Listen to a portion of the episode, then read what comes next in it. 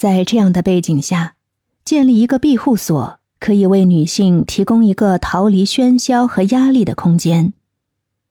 这个空间可以是实际的物理环境，比如温馨的家居、安静的书房，也可以是一种心理上的内在状态，通过冥想、放松技巧等方式实现。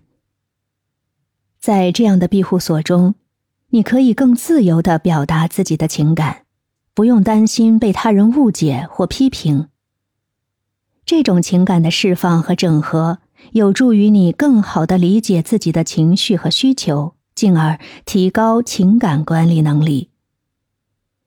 在庇护所的安全环境中，你除了可以远离日常生活的压力和焦虑，恢复内心的平衡之外，你还可以更深入的探索自己的内心世界，审视自己的信念、价值观和目标。